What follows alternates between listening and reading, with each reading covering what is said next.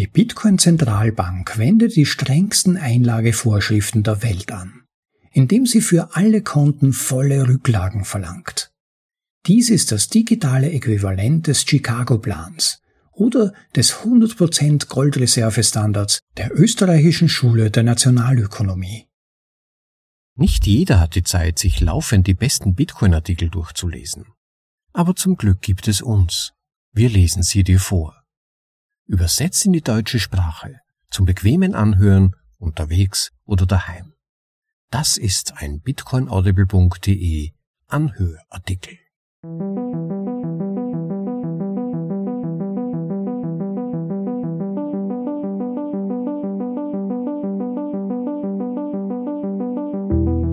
Willkommen zur Folge Nummer 132 von bitcoinaudible.de dem Podcast mit den besten Artikeln aus dem Bitcoin Space, für euch vorgelesen zum bequemen Anhören, ob unterwegs oder daheim.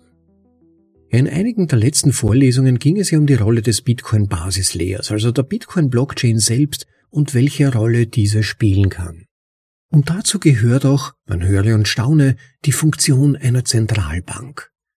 Pierre Rochard, der Autor des heute vorgelesenen Artikels, hat schon seit einigen Jahren eine Vielzahl von tollen Aufsätzen veröffentlicht, die die Basis einiger Konzepte von Bitcoin großartig erklären.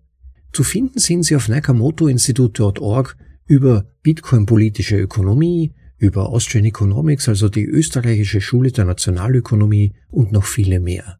Und unter anderem auch diesen. Heute werden wir uns diesem kleinen Aufsatz vornehmen. Ich werde heute dann ausnahmsweise keine ausführlichere Nachbesprechung anfügen, wollte ich nur zwischendurch diesen Text zur Verfügung stellen. Und er ist betitelt mit Die perfekte Geldpolitik der Bitcoin-Zentralbank von Pierre Rochard. Im Originaltitel The Bitcoin Central Bank's Perfect Monetary Policy.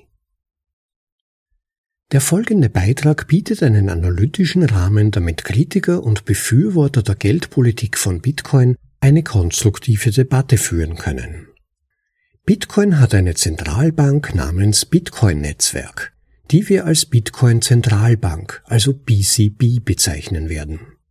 Diese Zentralbank gibt eine Währung namens Bitcoins aus und bearbeitet den Transfer von Bitcoins zwischen Konten.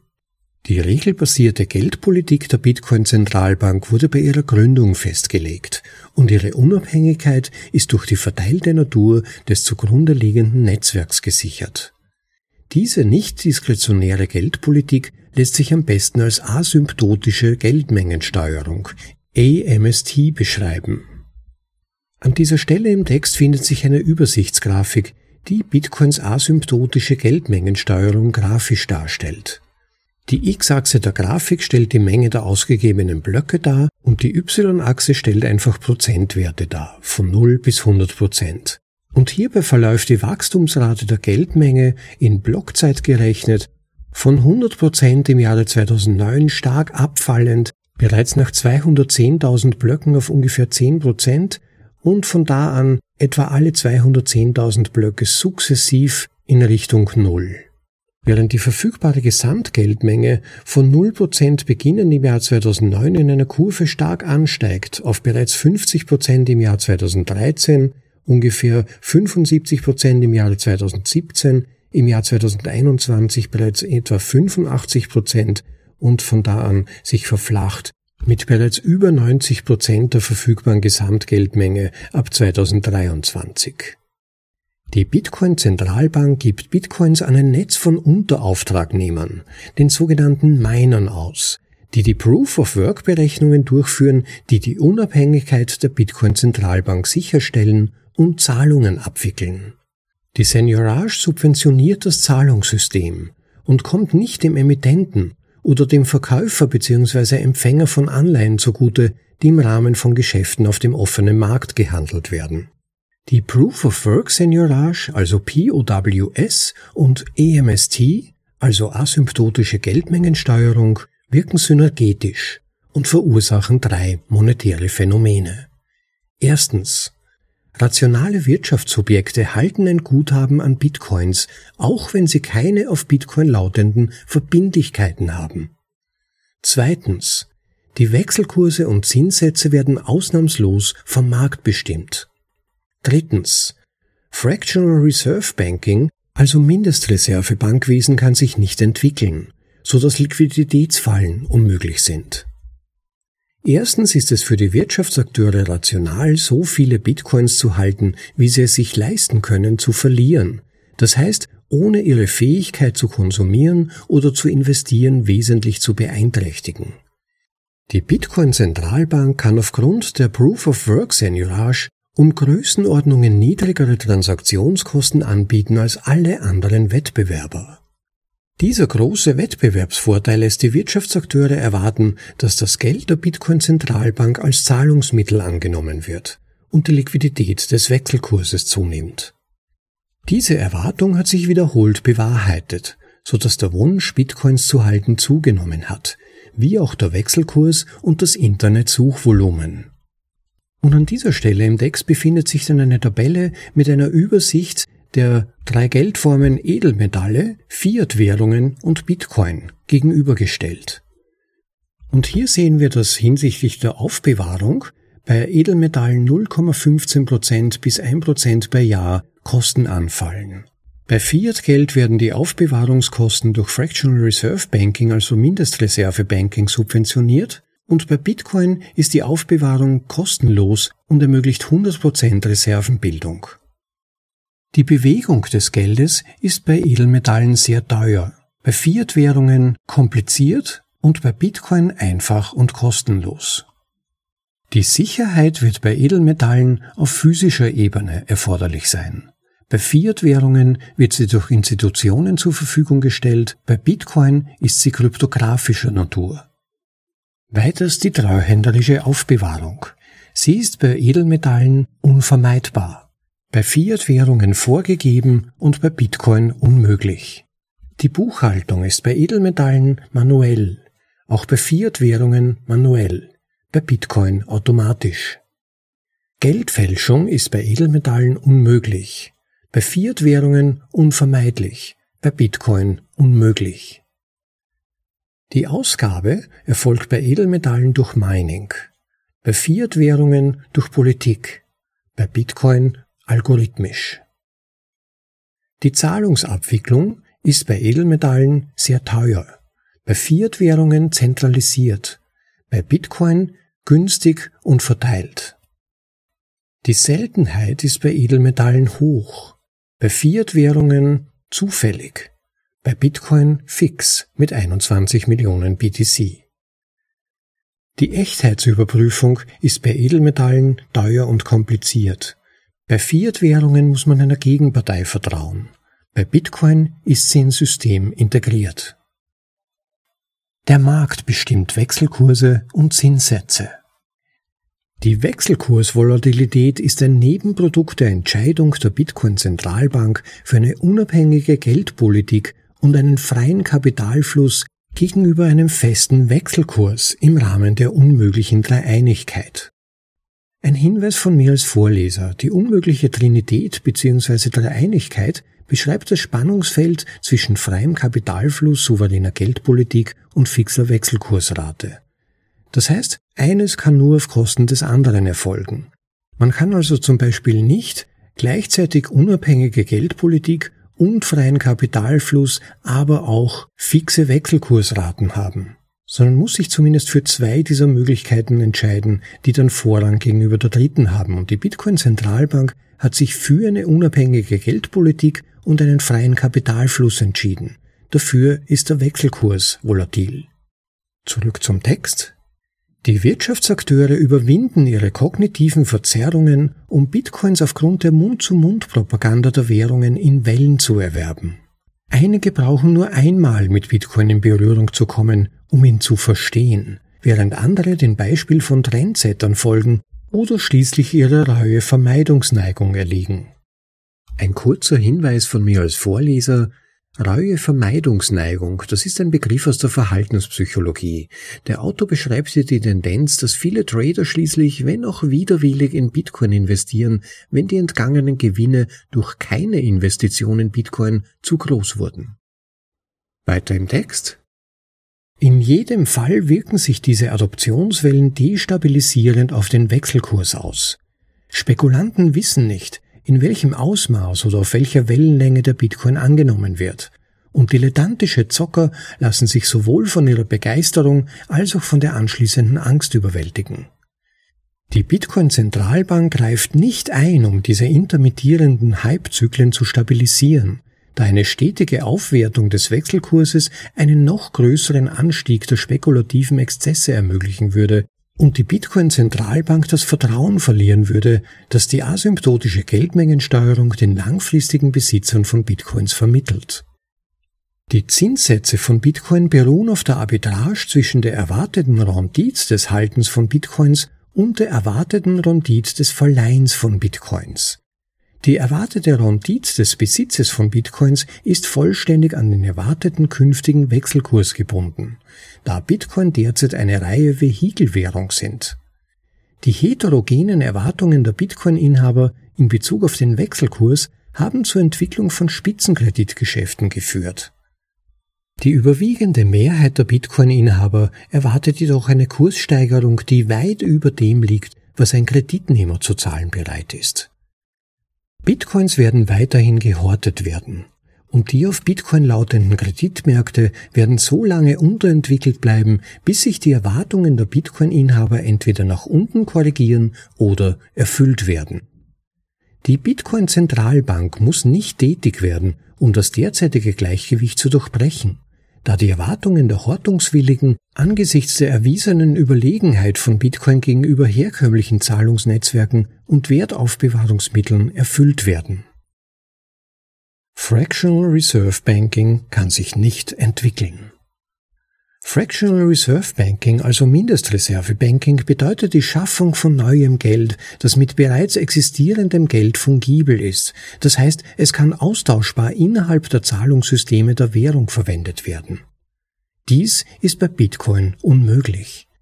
Die Bitcoin-Zentralbank setzt die strengsten Einlagevorschriften der Welt durch, indem sie für alle Konten volle Reserven verlangt.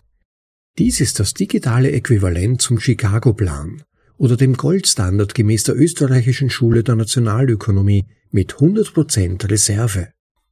Ein Hinweis von mir als Vorleser, österreichischer Goldstandard meint hier nicht einen Standard, der in Österreich gilt, sondern ein Konzept der österreichischen Schule der Nationalökonomie, also ein ökonomisches Konzept, das für ausgegebenes Geld hundertprozentige Golddeckung vorschlägt. Zurück zum Text. Unter diesem Regulierungssystem wird das Geld nicht vernichtet, wenn die Bankschulden zurückgezahlt werden, sodass eine verstärkte Geldhortung keine Liquiditätsfalle verursacht, sondern die Realzinsen erhöht und die Verbraucherpreise senkt. Dies ist ein sich selbst stabilisierender Kreislauf, da höhere Zinssätze die Hortungswilligen zu Investitionen anregen, während eine Deflation den Konsum aufgrund des Vermögenseffekts bei den Hortungswilligen erhöht. Die Bitcoin-Zentralbank verhindert die Kreditvergabe aus Einlagen, damit sie die Geldmenge richtig steuern und die destabilisierenden Auswirkungen einer Vermischung von Kredit- und Zahlungssystem vermeiden kann. Die positiven Eigenschaften der asymptotischen Geldmengensteuerung und Proof-of-Work-Seigneurage zusammengenommen machen es sicher, dass Bitcoin, sofern kein technologisches Problem auftritt, als Weltwährung angenommen wird. Für ein tieferes Verständnis des Marktprozesses, der dazu führt, dass Bitcoin zur Weltwährung wird, empfehle ich die Lektüre von Konrad Grafs Erklärung der Hypermonetarisierung und Peter Surasch Liquiditätsanalyse von Bitcoins. Dank der antifragilen, unabhängigen Geldpolitik, die sie in Stein gemeißelt hat. Das war die perfekte Geldpolitik der Bitcoin-Zentralbank von Pierre Rochard. Ja, vielen Dank an Pierre Rochard für das Zusammenfassen seiner Gedanken zu Bitcoin als Zentralbank. Vielleicht nur ganz kurz und prägnant noch ein paar Gedanken dazu zu Bitcoin als 100% softwarezentrierte Zentralbank, die eine garantierte Geldpolitik hat und völlig unabhängig ist, das ist das Revolutionäre, das Bahnbrechende, diese völlige Unabhängigkeit von Dritten. Und Pierre Rochard hat indirekt auch ganz toll vermittelt, dass Bitcoin kein Zahlungsnetzwerk ist, so wie wir das in der letzten Vorlesung schon berührt hatten. Das verwechseln viele und die glauben, es geht um möglichst rasche Zahlungen oder QR-Codes auf den Smartphone. Nein, darum geht es nicht. Das ist nicht die eigentliche Innovation. Das haben wir in weiten Bereichen ja heute schon.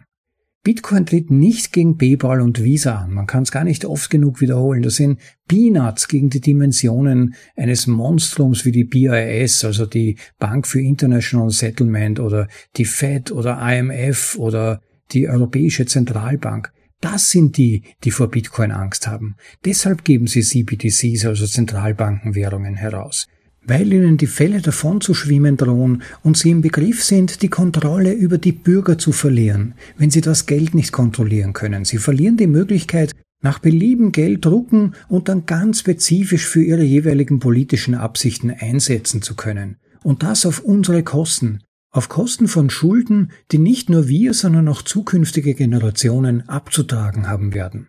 Denn Wert kann nicht ohne Arbeit aus dem Nichts erschaffen werden. Und dass hier die Menschen eine Alternative erhalten, das wollen sie verhindern. Mit allen Kräften.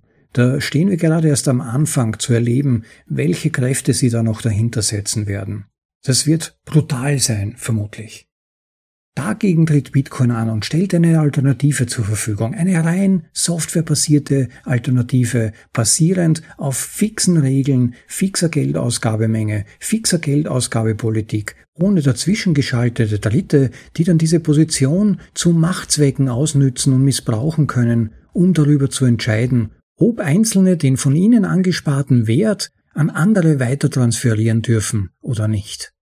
Da geht's nicht um geringe Gebühren für Kaffeezahlungen, sondern um die Ausschaltung von Dritten und die Bewilligungsfreiheit, die Bitcoin ermöglicht. Das ist die Innovation und ein einmaliger Punkt in der Geschichte der Menschheit, dass so etwas möglich wurde. Vergleichbar mit dem Internet. Natürlich basiert Bitcoin zwar auf dem Internet, aber es ist gewissermaßen die nächste Evolutionsstufe, die mit diesem technischen Layer, der mittlerweile für uns ganz normal geworden ist in unserem Leben, möglich wird.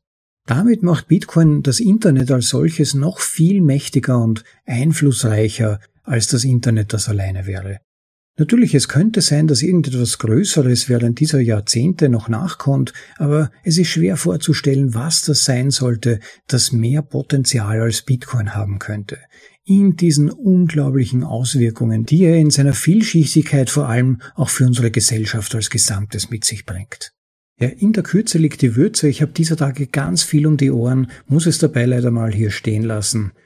Vielleicht noch kurz zwei, drei Wünsche bzw. Bitten von meiner Seite. Ersuchen möchte ich euch, wenn es euch gefallen hat, wie immer den Like-Button zu drücken. Wer den Podcast noch nicht abonniert hat, hier oder insbesondere natürlich auch auf YouTube, wo wir nach wie vor halsstarrig das Ziel verfolgen, bis zum Ende dieses Jahres möglichst 1000 Abonnenten zu erreichen. Helft uns bitte dabei mit, schaut auf YouTube, sucht bitcoinaudible.de und abonniert den Podcast. Das wäre wirklich hilfreich. Und wer den Podcast ganz besonders unterstützen will, gebt eurem Herz einen Stoß. Bitte schickt Sites. Value for Value Prinzip. Wer Mehrwert von unseren Vorlesungen bekommt, wem die Vorlesungen helfen, Bitcoin besser zu verstehen oder neue Gedanken dadurch erfährt, bitte gebt uns Wert zurück. Der Podcast lebt von eurer Unterstützung. Es gibt keine Werbung, sondern nur Vorlesungen.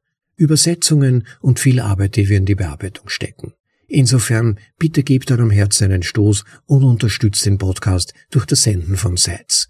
Und wenn ihr die Möglichkeit habt, in der App, die ihr dazu verwendet, eine Nachricht zu hinterlassen, vergesst auf keinen Fall dazu zu schreiben, auf welche Folge sich die Spende bezieht. Denn sonst weiß ich gar nicht, was euch da besonders gefallen hat. Insofern hinterlasst gerne auch Kommentare direkt auf unserer Website oder in unserem YouTube-Channel. Schreibt einfach einen Kommentar darunter, was euch besonders interessiert, was euch gefallen hat, ob ihr Anregungen habt, Beschwerden womöglich, was auch immer. Eure Kommentare sind sehr willkommen, weil nur dadurch erfahre ich, was euch interessiert, wie erwähnt. Und last but not least, bitte den Podcast auch weiterempfehlen. In euren Gruppen, in euren Chats, wo immer ihr euch bewegt und über Krypto gesprochen wird und ihr das Gefühl habt, ah, da gab's doch diese Folge, diese Vorlesung, die könnte ich da vielleicht reinwerfen oder vielleicht ganz allgemein den bitcoinaudible.de Podcast weiterempfehlen, damit andere mehr über Bitcoin erfahren. Das wäre wirklich ganz, ganz nett, weil es natürlich dabei hilft, die Message von Bitcoin weiter zu verbreiten und auch unser Ziel, nämlich mehr Information über Bitcoin an sich zu verbreiten, stark unterstützt. Ja, und damit mal genug für heute. Ich hoffe, es geht euch gut, genießt das Leben, liebe Leute, und ich freue mich schon, wenn ihr beim nächsten Mal wieder dabei seid. Bis dann, ciao, euer Rob. Thank you.